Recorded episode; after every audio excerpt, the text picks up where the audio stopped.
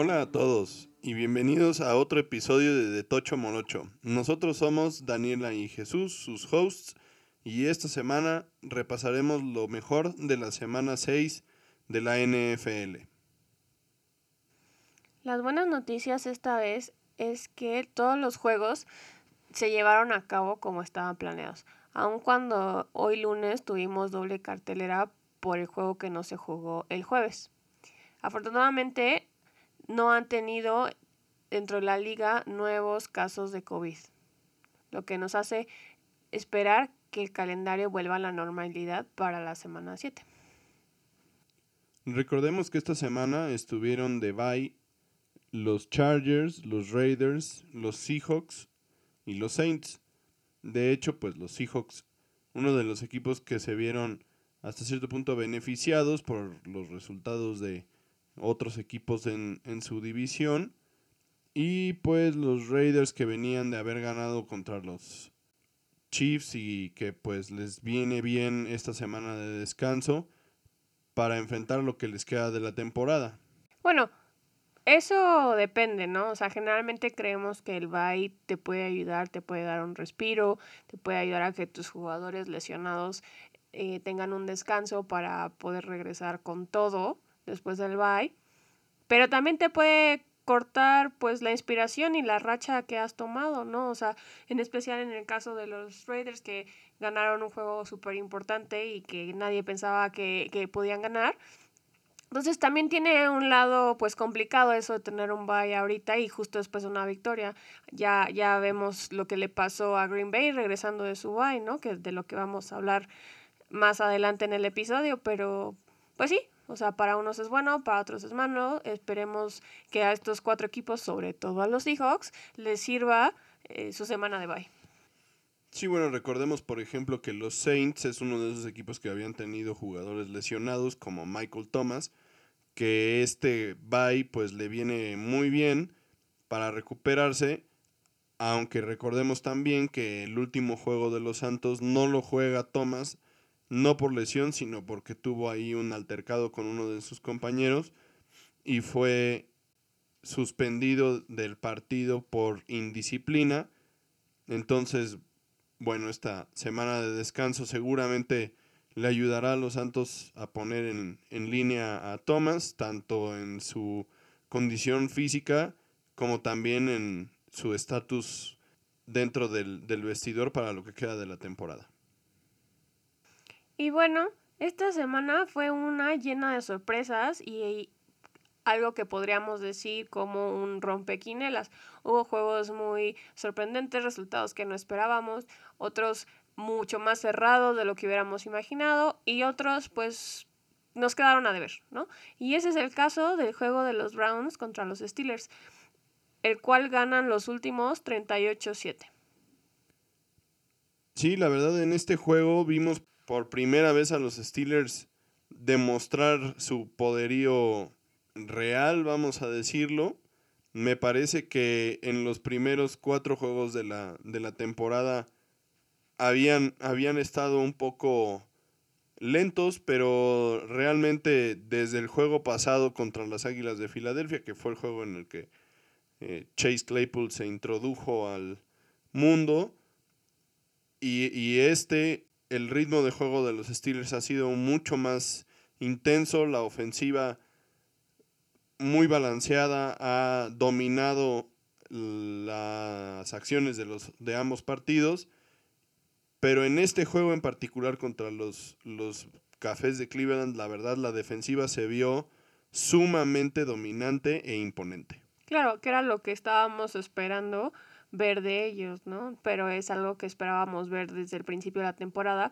Como ya habíamos dicho, seguramente les costó tiempo engancharse sin una pretemporada, pero finalmente nos dan el show que esperábamos de ellos. O sea, la, la defensa liderada por Minka Fitzpatrick, Bud Dupree y TJ Watt, pues brilló completamente y mucho más que su ofensa. No es que su ofensa sea mala, pero pues su fuerte es la defensa. Y nos demuestran sus capacidades teniendo 5 sacks y 13 hits al coreback. Y también, o sea, solo permitieron uno de los 12 tercer downs que tuvieron los Browns en el juego. Sí, aquí va, es importante mencionar también respecto a los Browns. El equipo realmente no se vio muy bien y parte de lo que sucedió fue que pues Baker Mayfield estaba lesionado, tenía un golpe fuerte en las costillas, que obviamente no es eh, una fractura, pero sí lo, lo estaba molestando. Kevin Stefanski, el coach, había comentado durante la semana que iba a ser clave mantenerlo fuera de, de peligro, digamos, durante el, durante el partido. Y eso no pasó. Y no sucedió. La verdad es que a Mayfield lo presionaron desde la jugada 1 que estuvo adentro del campo. Y eso obviamente pues lo fue deteriorando, poniéndolo cada vez en más dolor, más incómodo. Y eso fue generando que el nivel de juego de, de Baker fuera Decayendo. muy pobre, honestamente. Pero igual, su primer pase de la, del, del, partido fue una intercepción que le regresaron a, a touchdown Minka Fitzpatrick, justamente. Y en ese momento, pues él no estaba golpeado, sino que sí viene arrastrando la, la lesión. Sí se le notó incómodo, se le notó restringido en su movimiento. Y de ahí todo se desarmó. La verdad es que los, los Browns venían de ser una de las ofensivas más potentes por tierra de la liga y en este partido se vieron totalmente pedestres. La verdad es que parecía que estaban gateando. Y por otro lado, lo imponente que se vio la defensiva de los Steelers también para mantener a raya el juego por tierra de los, de los Browns, ¿no? Sí, fue una combinación, como dices, de, de lo bueno que, se, que hizo la defensa de los Steelers con lo malo que hizo la ofensa de los Browns, ¿no? O sea, Baker Mayfield, como dices, en su primer pase tuvo una intercepción, pero tuvo otra dentro del mismo juego. Y para como se vio, pudieron haber sido muchas más, entonces corrieron con suerte. Y pues una vez que su coach lo sentó, entró Case Keenum, pero tampoco lo hizo mucho mejor, ¿no? Entonces, pues no tenían muchas esperanzas si pues su ofensa no estaba a la par de, de, de su defensa. O sea, la defensa de los Browns jugó mejor de lo que esperábamos, pero siguen demostrando que no están a la altura de sus hermanos mayores, los Steelers y los Ravens dentro de la división. Sí, justamente eso es lo que iba a decir. Este partido nos recordó el primer partido de la temporada de los Browns contra los Ravens, un juego que se dio en, en, situaciones muy similares, con excepción de la lesión de Baker Mayfield, pero de igual forma la defensiva de los Ravens en ese partido se vio muy dominante, deteniendo completamente el juego por tierra de los Browns, obligando a que Baker Mayfield les ganara por pase y en aquella ocasión, a pesar de que Baker estaba pues al 100% de, de su salud y de su condición física, no lo lograron. En este caso, el plan de juego de los Steelers fue exactamente el mismo. Obligar a que Baker te ganara el juego por, por pase. Y en este caso tampoco lo logra. Muy en parte por, por la lesión que, que ya comentamos. Pero pues sí queda un poco a deber porque tanto Baker como Odell Beckham y Jarvis Landry venían entrando a este partido después de juegos en los que se habían visto muy bien, en los que parecía que estaban empezando a engranar, a, a, funcionar muy bien como ofensiva. Sí, pues venían de cuatro victorias consecutivas y de juegos en los que habían anotado al menos 32 puntos. Eso era lo que esperábamos de este juego, sobre todo siendo un juego divisional, ¿no? O sea, y la verdad es que sí, todo mundo esperaba muchísimo de este encuentro. O sea, era un juego de media tarde que pintaba como para hacer el juego de la semana. De hecho, el network que fue host de este partido mandó a su equipo principal de comentaristas porque pues iba a ser el mega juego y pues no.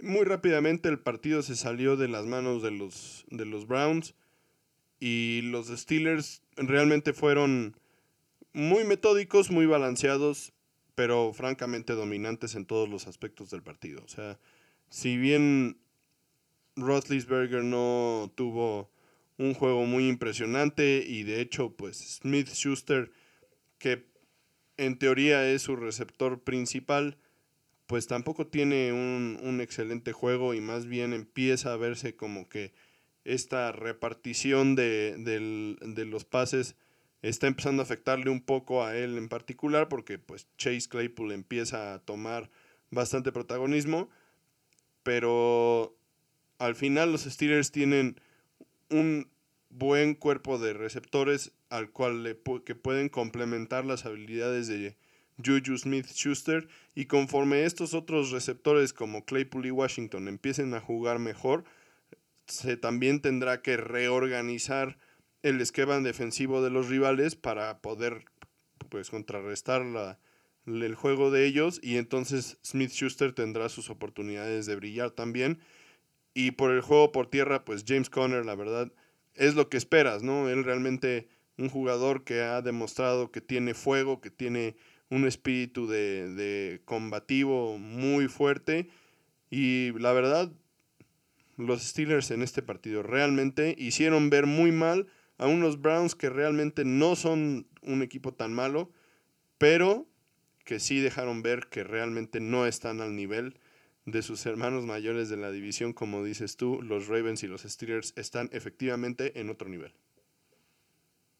En uno de esos juegos que da hasta coraje ver, tenemos el encuentro entre los Falcons y los Vikings. Los Vikings nuevamente perdiendo.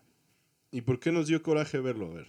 Porque los Vikings tenían todo para tener una super temporada. Todo el mundo esperaba que lo hicieran muy bien y no han hecho absolutamente nada.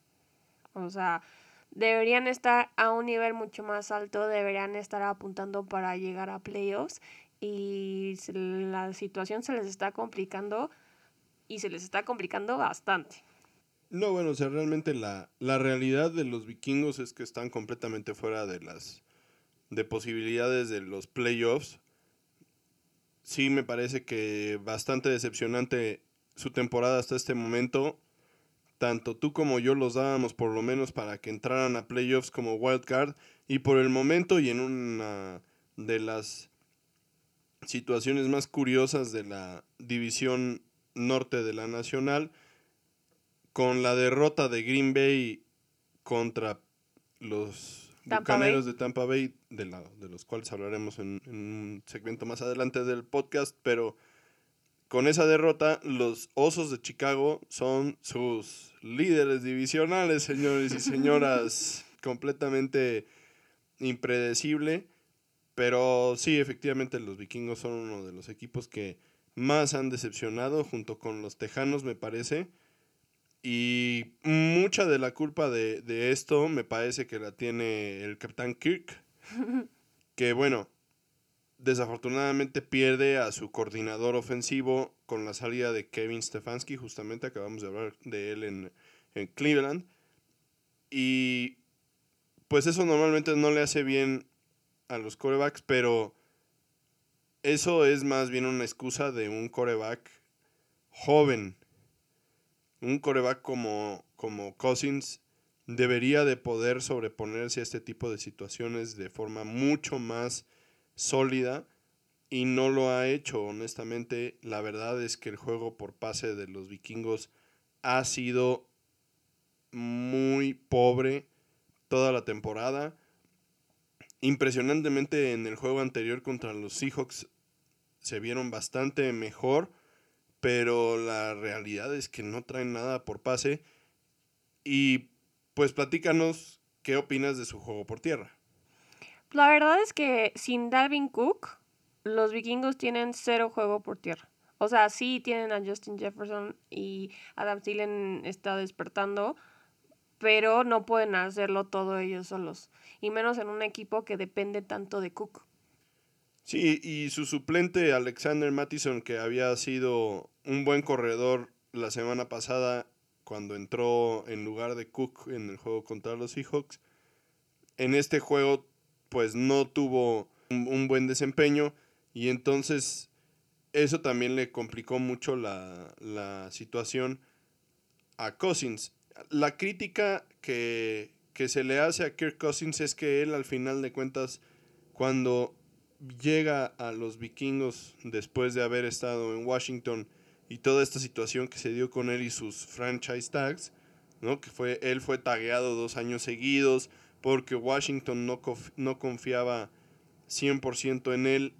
Al momento de salir de ahí, él busca un contrato inmenso, un contrato que no tiene precedentes en la liga, es un contrato 100% garantizado porque su desempeño pues había sido más o menos bueno, ¿no? Realmente no es que hubiera sido un excelente coreback en Washington. Bueno, pero él también ahí tenía la excusa, por así decirlo, que Washington tampoco tenía equipo, ¿no? Entonces pues, él puede haber dicho, ahí es que yo soy un coreback súper capaz, pero no me dan chance de brillar. Entonces eso pudo también ayudarle, pero pues ahorita no, no, no está armando su caso. Él no ha demostrado estar al nivel del primer contrato 100% garantizado de la liga.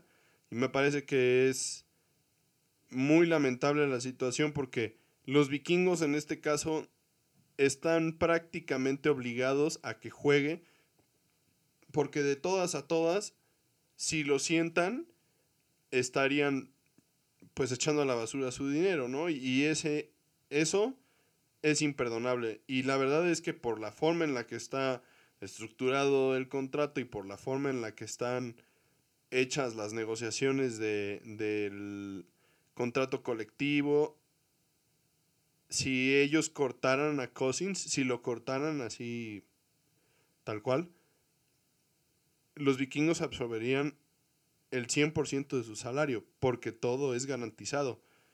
A menos de que encontraran a un equipo pues con el cual pudieran hacer un trade y que aceptara el contrato como está. Y eso va a ser raro. muy no, deja tú que sea raro. Ahorita a estas alturas como hemos visto la temporada, va a ser muy difícil que esa situación se dé. O sea, Kirk Cousins tiene tres intercepciones por segunda vez en esta temporada.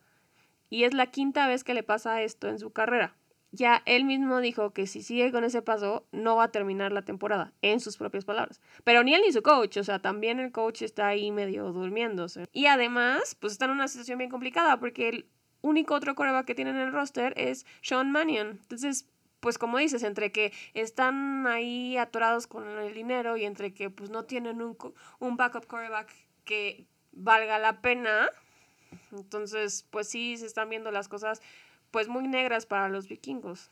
Obviamente, Cousins deja mucho que desear. Ha pues quedado de ver muchísimo en su desempeño. Y la defensiva de los vikingos, que se supone que el head coach Mike Zimmer es uno de los genios defensivos de la liga, también está quedando a deber de forma muy importante. Lo hemos dicho en otros, en otros episodios. La defensa de los vikingos es joven, perdió mucho talento durante la pretemporada, se lesionaron algunos jugadores clave y eso les ha pesado mucho. Y por otro lado, pues Atlanta curiosamente, después de haber corrido a su coach Dan Quinn, y bueno, ellos contrataron como coach interino a Raheem Morris, que había sido coach de Tampa Bay antes. Francamente, pues se vieron como un equipo diferente, un equipo nuevo, se vieron un equipo que, que mostró talento, que, que mostró lucha, algo que no hacían pues con Dan Quinn ya. Se nota que el equipo estaba cansado de, de su coach, desafortunadamente, pues así son las cosas. El equipo perdió la fe en su coach después de ese Super Bowl. Y este partido que acabamos de ver demuestra exactamente eso. Sí, y no fueron los únicos, ¿no? O sea, hablando de, de correr a coach y de darle la vuelta a la página, pues es el mismo caso de, de Houston, ¿no? Que también corrió a su coach y que también tuvo su primera victoria de la temporada. Entonces, pues eso nos hace pensar que tal vez algunos otros equipos vayan a tomar la misma ruta. Pensemos, no sé, los Jets, ¿no? Habrá que ver si esta situación fue algo de una sola vez o si ya van tanto los Falcons como los Texans pues para arriba. Esperemos que así sea, porque pues como dices, habíamos esperado muchísimo de los Texans. Pero bueno, no estábamos hablando de los Texans, ¿no? En el caso de, de, de los Falcons, Matt Ryan y Julio Jones finalmente entraron en ritmo. O sea, les había costado mucho conectar, pero pues finalmente lo logran. Tienen ocho pases completos entre ellos, con 133 yardas y dos touchdowns. Y esto pues una semana después de que en Twitter empezaron a circular no rumores, sino comentarios diciendo que pues deberían de empezar a pensar en dejar ir a Matt Ryan. Y pues con esto se compra tiempo. Pues sí, no me, a mí no me parece que Matt Ryan sea un mal coreback.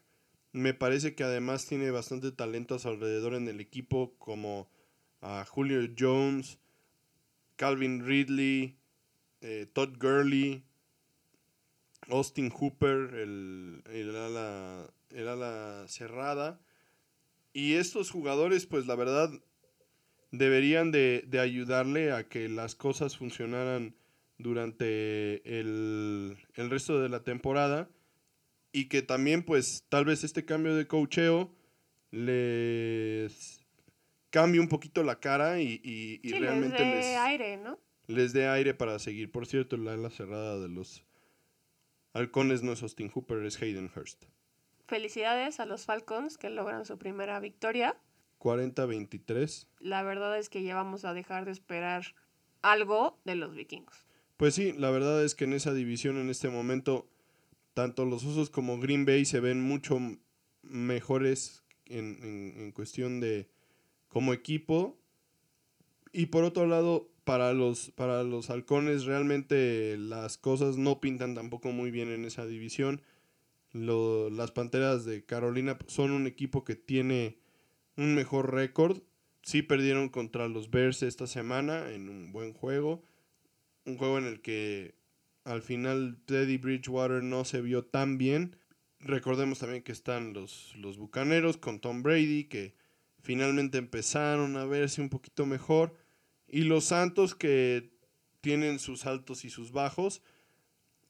Pero igual, o sea, aunque ninguno de los equipos se esté viendo muy dominante, que esa es una realidad, ni los Santos ni los Bucaneros se han visto como equipos eh, arrolladores, pero aún así están muy por encima de lo que son los halcones de Atlanta en este momento. En el siguiente juego del que queremos hablar, están los Bengals y los Colts.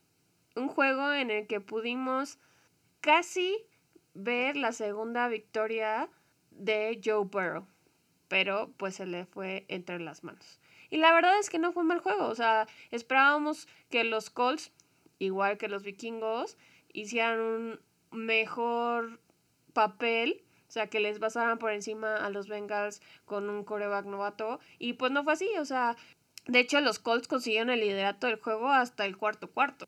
La verdad es que la defensa de los Colts ha quedado de ver bastante en este partido. Ellos entraron a este juego rankeados como una de las mejores defensivas de la liga. Y durante toda la primera mitad los Bengals se vieron mucho, muy dominantes. Por pase específicamente, AJ Green empezó a tener una mejor comunicación con, con Joe Burrow y finalmente los vimos tener un, un buen partido entre ellos, porque la verdad es que tanto Tyler Boyd como el novato T. Higgins habían tenido muchos mejores partidos que AJ Green y ya hasta se estaba rumorando que podía ser de sus últimas temporadas. Y finalmente tuvo un buen partido AJ Green. La verdad es que la defensiva de los Colts se vio pues fuera de carácter. Honestamente yo esperaba que estuvieran como más bien que fueran mucho más dominantes, ¿no? Yo sí creo que la defensiva de los Colts tiene un mucho mejor nivel que el que mostraron en este partido. Me parece que pecaron de exceso de confianza y eso, la verdad es que habla bien de, de Burrow, que pues si le das una chance y te duermes, puede meterte en, en aprietos Y pues la verdad, a la, a la mitad del, o sea, al, al medio tiempo, los Bengals iban arriba 21-0 y se veía muy complicado, la verdad. Philip Rivers tuvo un juego que mejoró hacia el final, pero empezó jugando muy mal. Sí, y la verdad es que Burrow, como dices, demostró que puede, qué puede hacer cuando su línea le da tiempo y protección. No estamos diciendo que la línea de los Bengals de un día para otro ya se volvió buena. No, sigue siendo, la verdad es que muy mala. Malísima. Pero pudieron lograr solo tener dos sacks, ¿no? Y, y, y es el número más bajo para ellos en esta temporada. Entonces, pues sí le dieron un poco más de chance a Burrow de moverse y colocar el balón donde él quería. Entonces, como dices, finalmente logró conectar con AJ Green y pues se vuelve el quinto coreback con más de 1500 yardas y múltiples touchdowns por carrera en sus primeros seis juegos. La verdad es que me está gustando mucho lo que estamos viendo de él. Sí, bueno, pero no olvidemos que sigue siendo un novato, ¿no? O sea, al final del partido hacia el final del partido los Bengals tenían el balón, estaban moviendo el balón, estaban a punto de, de, de anotar y de poder ganar el, el, partido y le lanza una intercepción ahí a Julian Blackmon con la que se pierden todas las esperanzas de los Bengals de ganar el partido y pues ese es otra vez un error de novato no tuvo pases de anotación en, la, en el partido. Y eso, pues son cositas que él tiene que ir puliendo, ¿no? No necesariamente tienes que tener pases de anotación para ganar un partido, pero obviamente, pues son, son cosas que, que terminan ayudando. Definitivamente va por buen camino. Joe Burrow lo está haciendo bien. Los Bengals por lo menos se ven como un equipo relevante, un equipo atractivo cuando el año pasado realmente eran un equipo de flojera, honestamente, un juego de los Bengals que fuera un buen partido era raro ver, en especial porque no tienen defensiva, siguen sin tener defensiva. Es increíble que habiendo ido ganado el partido por 21 puntos y, y pues tener a los Colts en la lona al medio tiempo, que después les hayan hecho 31 puntos y hayan perdido el partido, pues es como la crónica de una muerte anunciada, son cosas que vas viendo venir y vas viendo venir y no te puedes quitar y, y ni modo, ¿no? Bueno, pero sí, algo positivo que sí tuvo la defensa de los Bengals fue que lograron mantener a T.Y. Hilton pues prácticamente parado. O sea, tuvo un solo pase y consiguió 11 yardas nada más. Entonces... La verdad es que el juego por pase de los Colts está dejando mucho que desear. T.Y. Hilton es sin duda el mejor receptor de ese equipo y no se ha visto bien durante ninguno de los partidos de la temporada.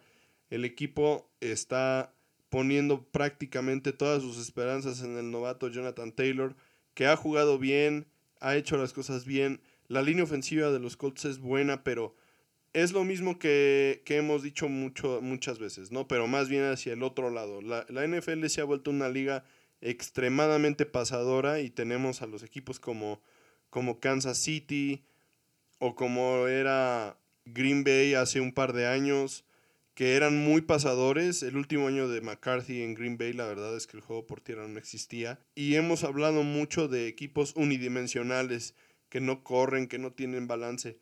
En este caso, los Colts son el otro extremo de la, del espectro, ¿no? Son un equipo que prácticamente lo único que hacen bien es correr el balón y poco a poco van a irse encontrando con defensivas que van a ir cerrando y cerrando y cerrando y cerrando más la caja, retándolos a, a seguir corriendo el balón y eso va obviamente a mermar mucho el desempeño de Jonathan Taylor y obviamente el desempeño en general del equipo a menos de que logren que sus receptores den un salto de, de calidad y empiecen a jugar bien. Por, y bueno, sus receptores y Philip Rivers, ¿no? Porque parte del problema es él.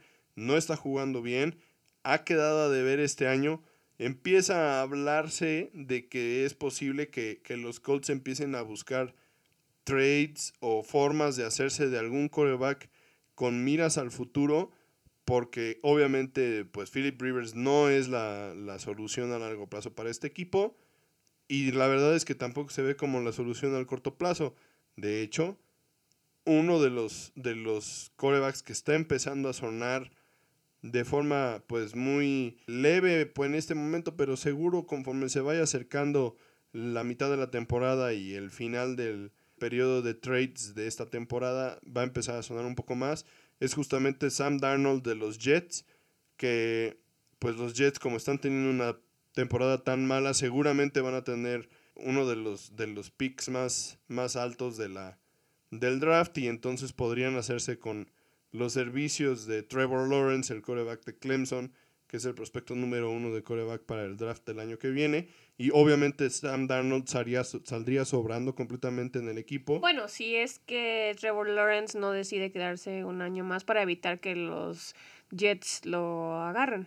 Al final de cuentas es inevitable, pues los, los Jets seguramente tendrían la, la selección número uno del draft y seguramente no se quedarían con Darnold y más bien estarían buscando conseguir algo por Darnold, recuperar algo de lo que invirtieron en Darnold y uno de los equipos que empieza a sonar para eso es justamente los Colts porque la, la apuesta, digamos, en este momento por Philip Rivers no está dando los resultados que esperaban.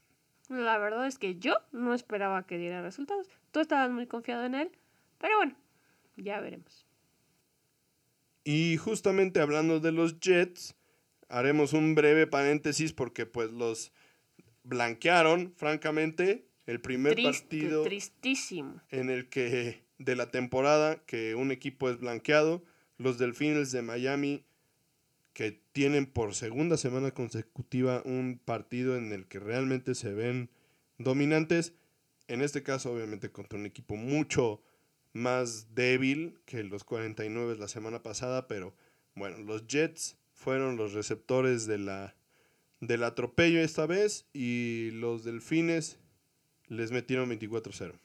Sí, y justo por las condiciones del partido y por eh, la calidad de rival al que se estaban enfrentando los Delfines, aprovecharon para meter por primera vez a Tua al campo. Sí, ya realmente hacia el final del partido, con el juego ganado y las cosas resueltas, pues le dieron una oportunidad a Tua de pisar el campo por primera vez en casi un año completo de aquella lesión que sufrió con Alabama. No fue un desempeño impresionante, pero sí lo importante es que finalmente regresó al campo Tua. Sí, o sea, como dices, lo metieron nada más como por... Pues para darle chance de decir que ya había estado por primera vez en un juego de la NFL. Estuvo solo cinco jugadas en total. Lo que sí es importante mencionar es que Tua les dio su primera conversión en tercer down de todo el juego. O sea, Fitzmagic no se las había podido dar y él entró y se las dio. No tuvo ningún tipo de impacto, pero pues se le aplaude. Y después vimos una imagen cuando el, el, estadio ya estaba vacío, él regresó y se sentó en la yarda 15 a marcarles a sus papás que no pudieron estar en el estadio y pues se tomó un momento para apreciar la grandeza de, de, de poder regresar de una lesión como esa y estar otra vez haciendo lo que a él más le gusta y le apasiona. Pues sí, la verdad es que una historia de disciplina, de resiliencia, muy complicada la lesión que, que, sufrió.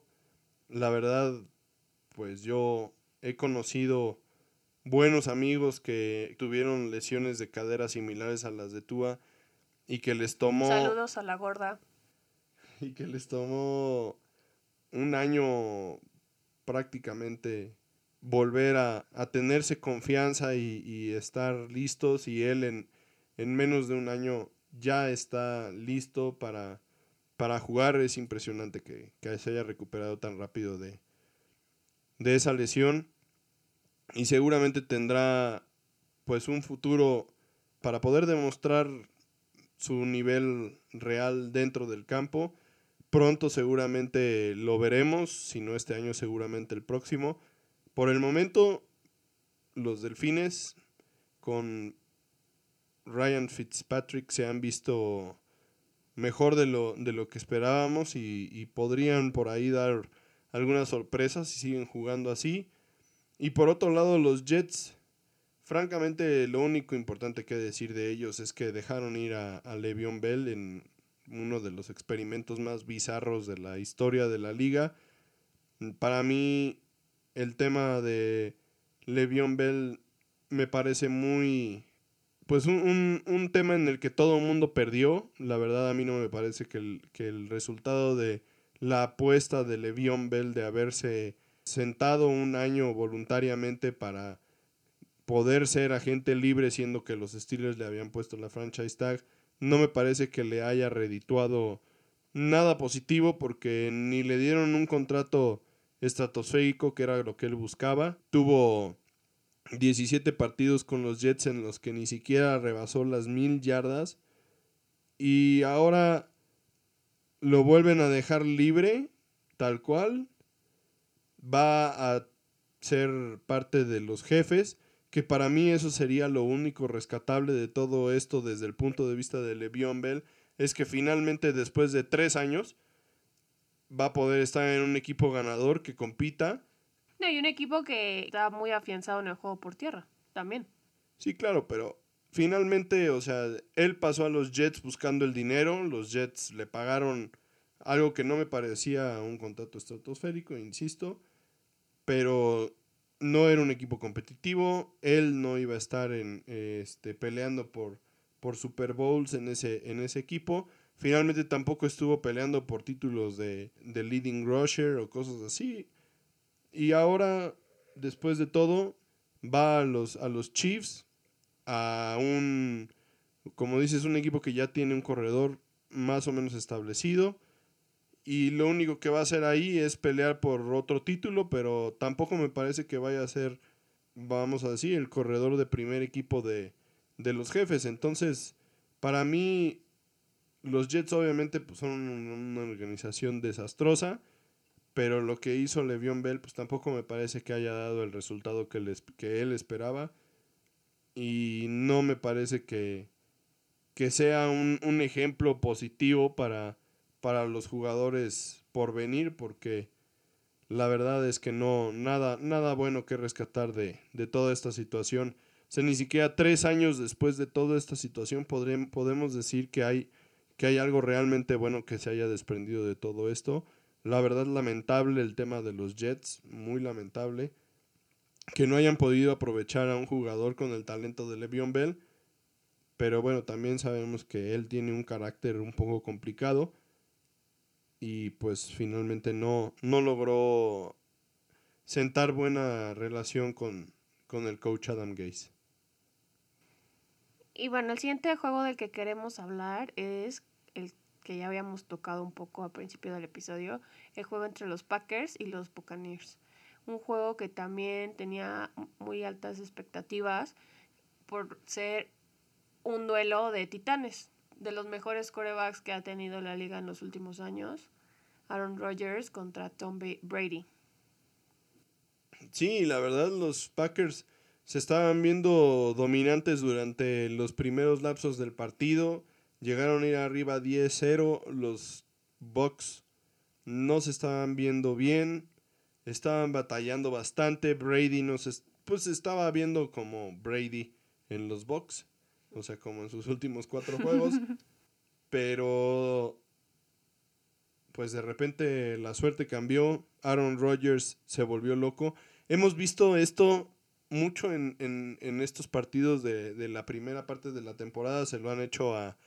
Se lo han hecho a Brady un par de veces. Ahora Rodgers fue el, el receptor de, de, una de estas. Pero un pick six de nueva cuenta que tira un coreback hacia la parte de afuera del, del campo. Y el corner los, los engaña de que el receptor está abierto y finalmente los cierra la distancia, les intercepta el balón se los regresa a touchdown. Lo hemos visto ya varias veces. Yo no sé si sea un tema de que pues la, la preparación no ha sido la correcta o que pues también Aaron Rodgers está empezando a dar señales de la edad y que le falte el zip en el balón, pero La verdad, otro pick six que, le, que, vemos, la primera intercepción de Aaron Rodgers en la temporada. en la temporada. Se la regresaron a touchdown. Y luego el siguiente pase que tiró también fue interceptado. También casi se lo regresan a touchdown. Y de ahí los Bucaneros, después de haber ido abajo por 10 puntos, pasaron en 10 segundos a ir arriba por 3 puntos. Y de ahí los Packers no se pudieron recuperar. No, y de hecho los Bucks eh, anotaron 38 puntos sin respuesta, que es algo que no esperábamos que los Packers pudieran permitir. Pues sí, un equipo de los Packers que entre otras cosas también a la defensiva se había visto bastante bien, pero pues empezamos a cuestionar un poquito los rivales contra los que habían jugado, ¿no? Obviamente, pues ellos le pasaron por encima a los vikingos y ya vimos dónde están los vikingos. Pero, pues al final de cuentas, 38 puntos sin respuesta, en los cuales tampoco Brady se vio impresionante ni increíble ni nada de esto. Sí, más bien es como algo que nos refleja lo mal que se vieron los Packers, más que lo bien que se hayan visto los Bucks, ¿no? O sea, y de hecho, pues algunas personas empiezan a preguntar si los Packers de este año son los mismos que empezaron 4-1 el año pasado. Y justo es lo que mencionan, ¿no? O sea, empezaron en, en esa ocasión, empezaron ganando contra equipos pues malos X y perdiendo por mucho contra equipos fuertes como los 49ers, ¿no? Que les pasaron por encima y los atropellaron y los borraron de la existencia. Entonces, empiezan a, surgir dudas de, de, lo que habíamos estado viendo a principio de la temporada con los Packers. Sí, ya habían llegado invictos, pero pues también, como ya habíamos dicho, vienen de un bye, ¿no? Y eso debería de haberlos, les debería de haber dado una ventaja sobre los Bucks. Pero pues al parecer más bien fue malo para ellos haberse ido a descansar a su casa. Sí, es posible que eso les haya pesado un poco, porque yo insisto, los Bucaneros tampoco se vieron súper bien.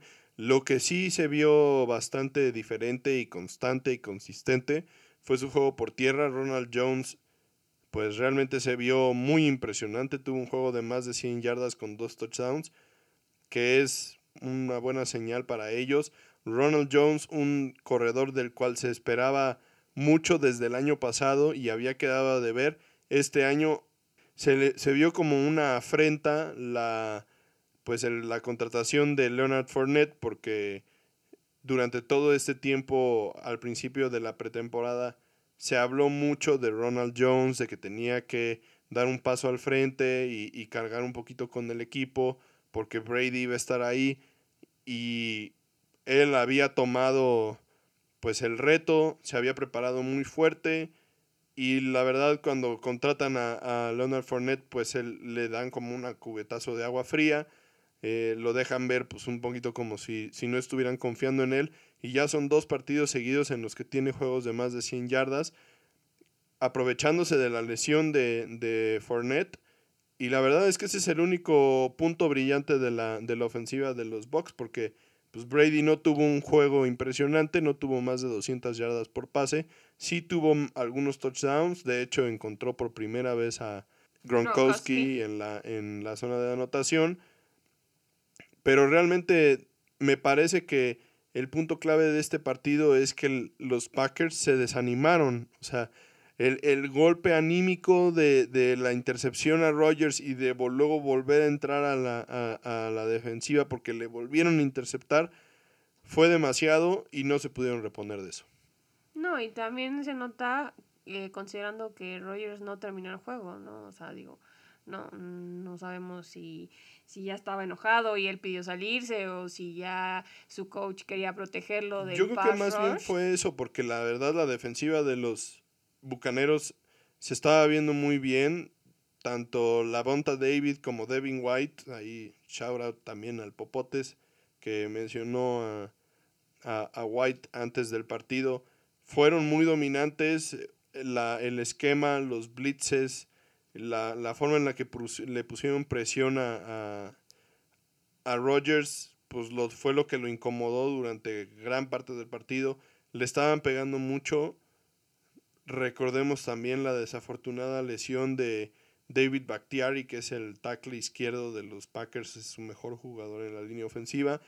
Y eso les, pues seguramente les pesó, y, tantos golpes a, Rodgers, pues ya era un juego que no iban a ganar, estaba fuera del alcance y en vez de, de seguir arriesgándolo, pues decidieron protegerlo, la verdad.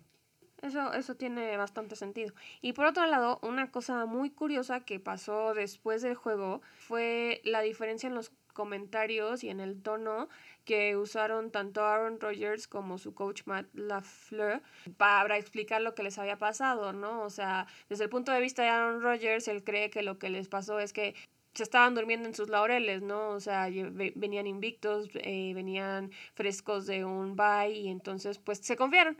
Y él ve este juego como un wake up call, algo que los tiene que despertar y los tiene que hacer ver que no son el mejor equipo de la liga y entonces pues tampoco pueden actuar como tal, ¿no? O sea, sí son muy buenos, sí, sí tienen un récord ganador, pero pues no pueden esperar que eso se mantenga si no hacen el esfuerzo. Y por otro lado, el coach pues no concuerda con él, o sea, él, él culpa este resultado a una muy mala semana de práctica, lo cual es como algo muy extraño, ¿no? O sea, ¿por qué dejarías tú como coach y por qué tú como jugador eh, no le echarías ganas a, a la preparación a un juego contra Tom Brady? O sea, no son Tom Brady y los Patriotas de hace un par de años, pero sigue siendo Tom Brady no tendría el equipo así súper cañón, pero pues igual puede hacer maravillas. Entonces, pues eso también se hace como algo muy extraño, ¿no? Que no, que no, que sus historias no, pues no concuerden y que estén tratando como que, pues de excusarse más que nada. Eso termina apareciendo. Por último, el juego de domingo en la noche entre los Rams y los 49 después de las sorpresas que se habían dado ya durante la durante la mañana y la tarde, pues no parecía tan descabellado pensar que los 49 pudieran sacar el partido contra unos Rams que entraban como favoritos. Y pues al final de cuentas así fue, los 49 dominaron el partido desde el principio y los Rams se vieron bastante inoperantes. Parece que esta historia de que los, los Rams, así como se ha mencionado un poco de los Packers, solamente le pueden ganar a los equipos pues más chafillas de la liga y que una vez que se empiezan a encontrar con equipos que realmente son más competitivos, empiezan a batallar, pues puede ser una historia que está más cercana a la realidad que a la fantasía, ¿no? Recordemos que los, Rams habían perdido el partido contra los, los, Bills. Si bien fue un buen, un buen juego en el que de hecho los Rams fueron ganando durante una muy buena parte del partido, terminan perdiéndolo. Y en este caso el juego no fue tan competitivo y aún así la verdad terminaron perdiéndolo de forma muy poco ceremoniosa. Sí, y bueno, en, la victoria de los 49ers, Kittle nos demostró por qué es uno de los mejores, si no es que el mejor Tyren de la liga, ¿no? Entonces tuve siete recepciones con 109 yardas y pues ayudó mucho a su quarterback Garoppolo, que pues lo hizo bastante bien en la primera mitad comparado a su desempeño malísimo que tuvo la semana pasada. Pero sí se apagó en contexto, la verdad es que Kittle sí deja ver que es un, gran jugador. La verdad es que de los 49 es el único jugador que se salvó la semana pasada.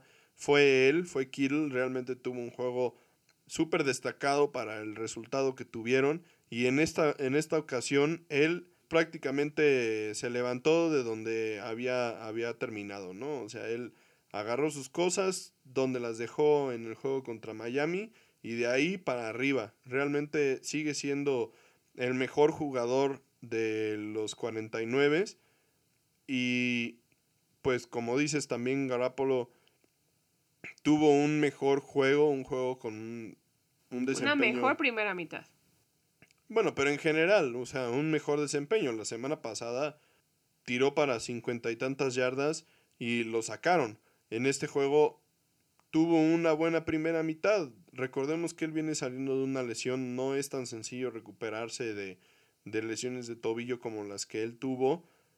Y al final de cuentas ganar un juego divisional contra los Rams que hasta ayer eran el, equipo que, tenía el segundo lugar de la, de la, división, porque recordemos los Seahawks están invictos, pues no es un, no es un mal resultado. La semana pasada hablábamos de que parecía que por el desempeño que tuvieron los, los 49 la semana pasada contra los Delfines, estarían fuera completamente de cualquier posibilidad de playoff y hoy, después de ese juego contra los Rams, la verdad es que podríamos todavía ver que, que compitieran y que en una de esas, si los resultados se dan de una forma favorable para ellos y con un poquito de suerte, tal vez sí pudieran meterse a los playoffs. O sea, es, es cuestión de que, de, que sigan, de que sigan ganando, de que a la defensiva complementen su juego cada uno de ellos, porque sí perdieron a dos de sus mejores jugadores ofensivos, defensivos,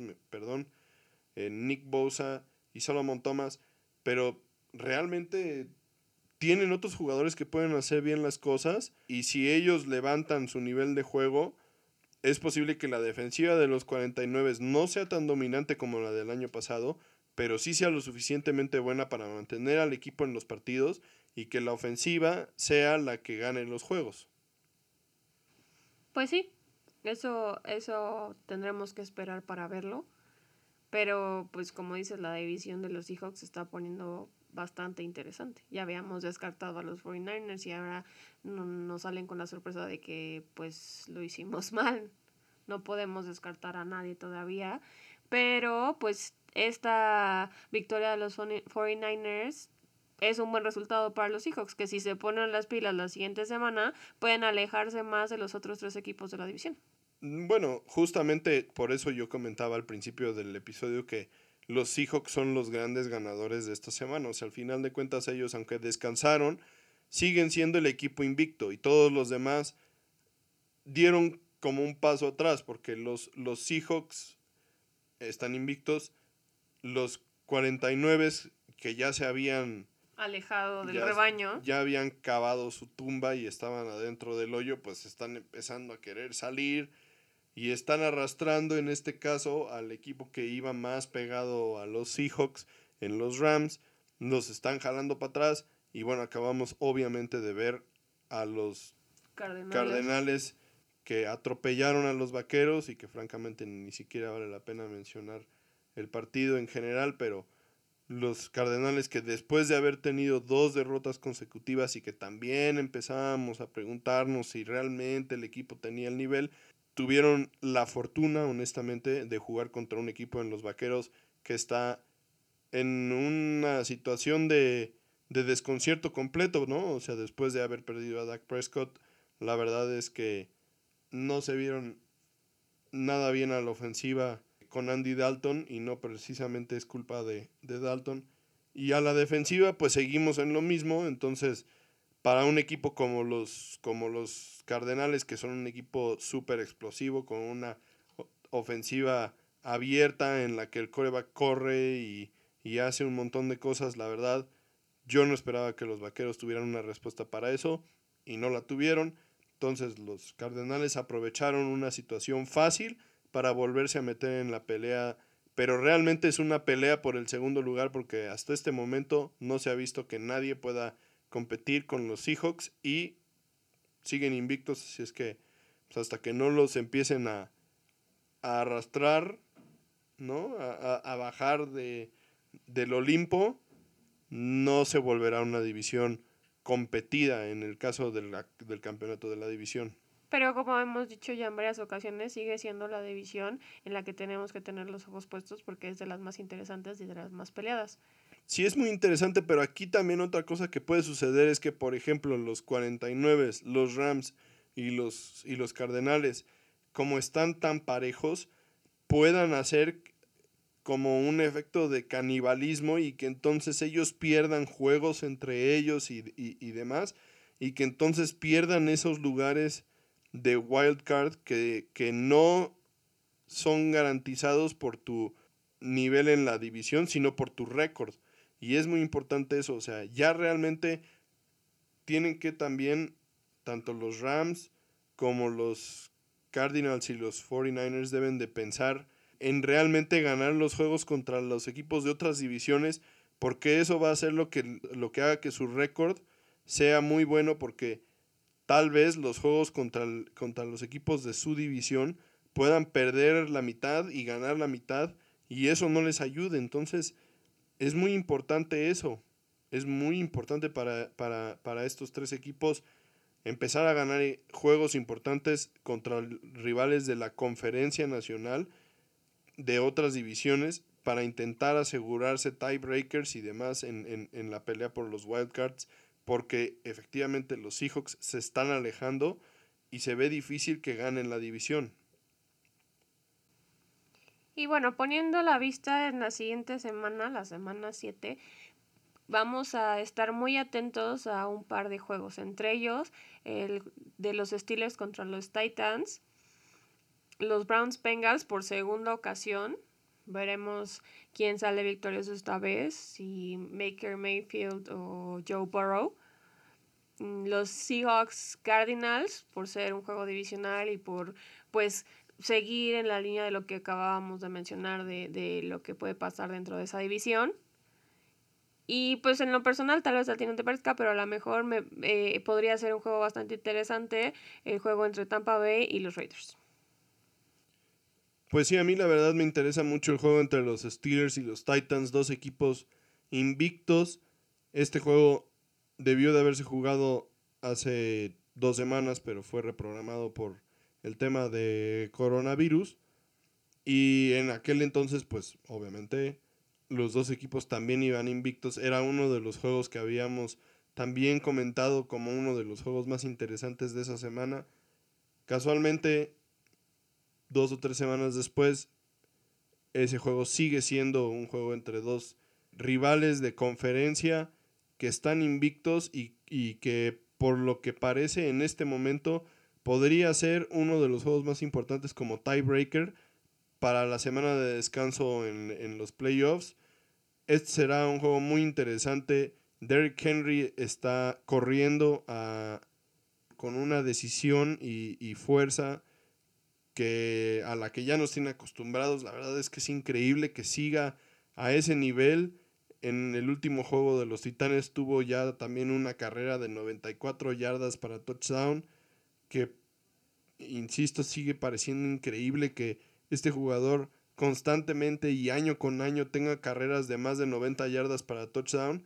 Y también hizo como trapo a Josh Norman, uno de los profundos que es más habladores de, la liga y de forma increíble se lo quitó para, o sea, le hizo un Steve Arm que pareció que era de, de muñeco de, de peluche, entonces va a ser muy interesante ver a este corredor con estas características contra la defensiva de los Steelers que ya mencionamos, puso en su lugar a la ofensiva número uno por tierra que eran los Browns.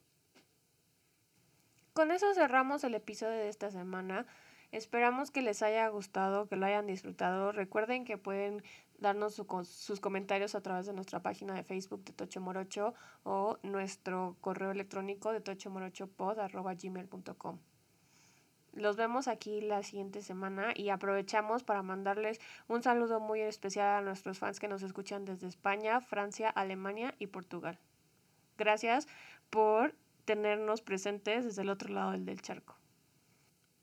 También las semanas siguientes empezaremos a platicar sobre los posibles escenarios de playoffs, ya que se empiezan a acercar la mitad de la temporada.